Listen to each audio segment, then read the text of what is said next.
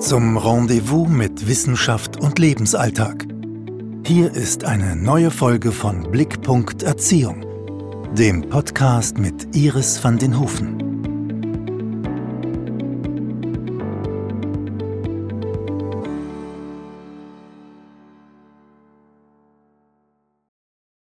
Vertrauen. In der heutigen Podcast-Folge machen wir uns ein paar Gedanken dazu, was denn die Basis sein kann dafür, dass wir uns etwas trauen, dass sich unsere Kinder etwas trauen. Mir begegnen häufig Eltern, die sich äh, viele Gedanken dazu machen, warum ihre Kinder nicht mit zwei Jahren mit fliegenden Fahnen mit Gleichaltrigen spielen wollen oder fremdbetreut äh, werden wollen oder auch nur allein bei der Oma sein wollen. Und häufig ist so der Weg, dass wir versuchen, Kinder zu ermutigen. Und da stellt sich schon mal die Frage, braucht es den Mut? um die Welt zu erobern. Mut hat ja immer so was ein Stück weit mit Überwindung zu tun. Oder braucht es denn viel mehr diese Freude, was zu entdecken, die Neugierde, ein Interesse, Begeisterung, so ein bisschen diesen Sog statt den Druck? Und geht vielleicht, wenn dieser Sog da ist, ganz vieles automatisch, das gar nie passieren würde, wenn statt Sog Druck vorhanden ist und sei es die liebevolle Hand, die mich die ganze Zeit so ein Stück weit nach vorne äh, schiebt mit sanftem Druck und sagt, geh, spiel doch mit den Kindern oder schau, die Oma wird sich so freuen, wenn du heute bei ihr schlafen würdest. Oder, mei, du bist eh schon so ein großes Kind. Oder auch schau, die anderen, die, sind, die spielen auch gern da jetzt in der Kindergartengruppe. Druck erzeugt immer ein bisschen Gegendruck, was ja nachvollziehbar ist. Wenn ich von hinten ein bisschen angeschoben werde, sogar wenn es in die Richtung geht, wo ich eh ganz gern hingehen möchte, werde ich äh, automatisch ein bisschen mich nach hinten verlagern, um mein Tempo selbst steuern zu können, um nicht mit dem Kopf irgendwo anzulaufen, weil mich jemand von hinten anschiebt. Also zum einen braucht es fürs Trauen so diesen, diesen Sog, dieses Interesse und diese Neugierde und das ist was, was Kinder ganz automatisch in ihrem Starterpaket schon drin haben, ähm, weil Kinder von Haus aus neugierig und begeisterungsfähig sind. Und zugleich braucht es da auch, auch die richtige Entwicklungsphase. Zu Beginn geht es mal ganz viel um Bindung um, und um Sicherheit, um die sichere Basis, um den Hafen. Und äh, erst dann wird äh, zunehmend, wenn ich weiß, dass ich ja hier auch einen sicheren Hafen habe, ähm, die Möglichkeit verlockend, dass ich mal ein paar Schritte weg mache von diesem sicheren Basislager quasi, um zu schauen, wie wie es denn da um die Ecke ausschaut oder wie sich es denn anfühlt, wenn ich mal mich ein bisschen traue, mit anderen Kindern zu spielen. Wobei so das richtig mit anderen Kindern spielen ja für Zweijährige noch gar nicht so relevant ist. Da geht es noch viel mehr um das Parallelspiel, also so nebeneinander spielen und sich gegenseitig beobachten und auch nachahmen. Also es braucht diese sichere Basis auch und ähm, da wird es ganz ähm, anschaulich, wie fatal es eigentlich ist, wenn wir, wenn Eltern sich heimlich davon stehlen, um den Abschied äh, zu umgehen, weil sie glauben, ich gehe mal schnell, jetzt geht es gerade ganz gut äh, und äh, sonst komme ich da wieder nicht weg.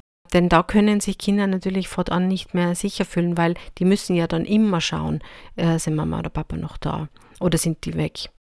Und da tun wir uns und unserem Kind was Gutes, wenn das Kind sich ganz fest darauf verlassen kann und auch nie die Erfahrung macht, dass Mama und Papa plötzlich weg sind, ohne sich zu verabschieden.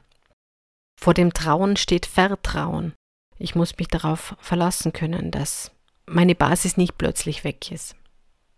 Denn wir können es vielleicht als sicher empfinden für unser Kind. Wir wissen, im Kindergarten ist es gut aufgehoben oder die Oma schaut ja gut, dem geht es ja gut da. Also ist es da sicher.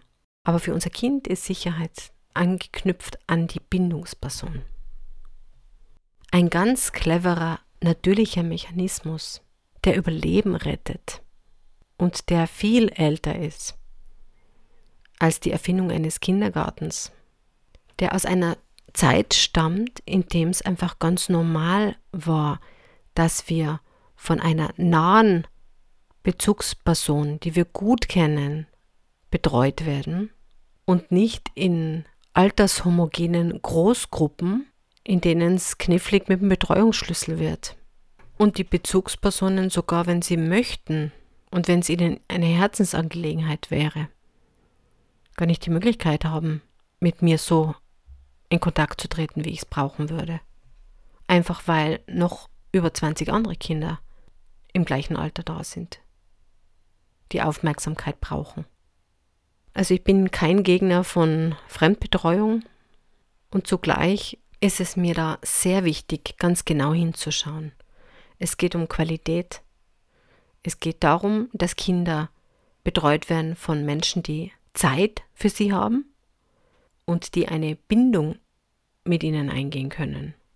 Der Kindergarten als eine Erfindung von uns Erwachsenen, von der Gesellschaft, der Wirtschaft. Und wir müssen dann auch die Verantwortung übernehmen, dass Kinder dort, wenn sie dort betreut werden, solche Verhältnisse vorfinden, die einfach es überhaupt möglich machen, dass sie sich wohlfühlen. Ich möchte da an einen Beitrag aus dem Standard anknüpfen, der jetzt Mitte Jänner 2022 äh, erschienen ist, mit einem Interview, also mit äh, Elementarpädagoginnen aus Österreich, aus Wien. Der Beitrag äh, läuft unter dem Titel Missstände im Kindergarten. Wir können nicht einmal alle trösten und äh, geht eben auf die fatale Situation in vielen Kinderbetreuungseinrichtungen ein, die einfach unter diesen Rahmenbedingungen leiden, wo es viel zu wenig Fachpersonal für viel zu viele Kinder gibt, wo das Wissen darüber, wie Kinder Vertrauen fassen können, um sich zu trauen, eben auch in Fremdbetreuung zu gehen, überhaupt nicht vorhanden ist. Und da ist noch nicht mal davon gesprochen, dass ähm, der Kindergarten ja eine Bildungsinstitution ist. Also wir reden hier von Bindung, Bindungsbedürfnissen, die erfüllt werden müssen. Und Bindung steht nun mal immer vor Bildung. Und zwar als Fundament, als Basis von Bildung. Erst muss ich mich mal sicher und geborgen fühlen, bevor mein Nervensystem es überhaupt zulässt, dass ich ähm, in einen Modus komme, wo ich, wo ich lernen kann, wo ich wachsen kann, wo ich neugierig bin, wo ich mich geborgen fühle. Das wäre allerdings wieder eine andere Geschichte. Und doch ist es einfach ganz wichtig, hier noch einmal herauszustreichen, dass mit Kindern in altershomogenen Großgruppen in Beziehung zu treten nicht umsonst kein Einfall der Natur ist. In der Regel sind da Mama und Papa und äh, ein paar Kinder in verschiedenen Altersstufen, die sich gegenseitig auch behilflich sein können, die sich die Größeren mal die Kleineren trösten, die Größeren auch mal das Gefühl haben, ich bin die Größere, ich bin der Größere und ich kann auch schon selbstwirksam sein und eben nicht eine ganze Horde von Dreijährigen oder Zweijährigen, die mit, ähm, mit ähm, ein oder zwei Personen versuchen, über den Tag zu kommen. Wenn unser Kind damit nicht klarkommt, dann stimmt nicht mit unserem Kind etwas nicht. Das ist eine gesellschaftliche Entwicklung und daher muss die Gesellschaft auch dafür Sorge tragen, dass es den Kindern voran und zugleich auch den Eltern und Elementarpädagoginnen dabei gut geht, gut gehen kann. Meines Erachtens ist das ein Punkt, wo wir alle ganz genau hinschauen müssen, wenn wir in einer Gesellschaft leben, in der vorschulische Fremdbetreuung notwendig geworden ist, dann liegt es in unserer Verantwortung, auf das Wie zu achten. Dann liegt es in unserer Verantwortung, Rahmenbedingungen zu schaffen, in denen sich Elementarpädagoginnen wohlfühlen, damit sie auch gut arbeiten können.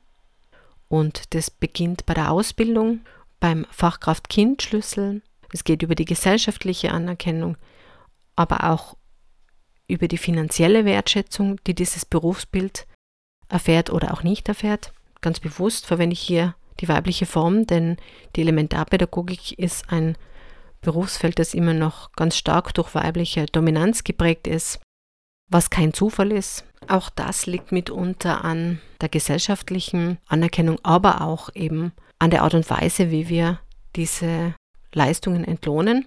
Darum da mal eine Einladung, hier ganz genau hinzuschauen und sich das auch mal bewusst zu machen, dass da noch ganz viel zu tun wäre.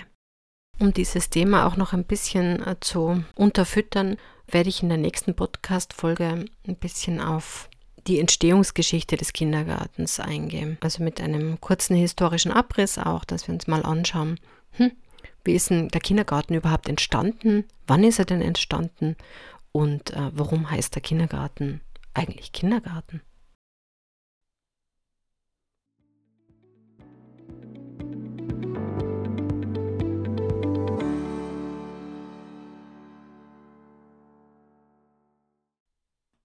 Vor Trauen steht Vertrauen.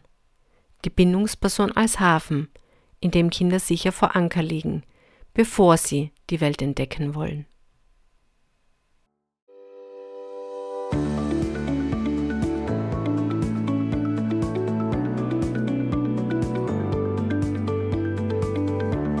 Das war Blickpunkt Erziehung. Kindheit liebevoll begleiten. Der Podcast von Iris van den Hufen. www.blick.erziehung.at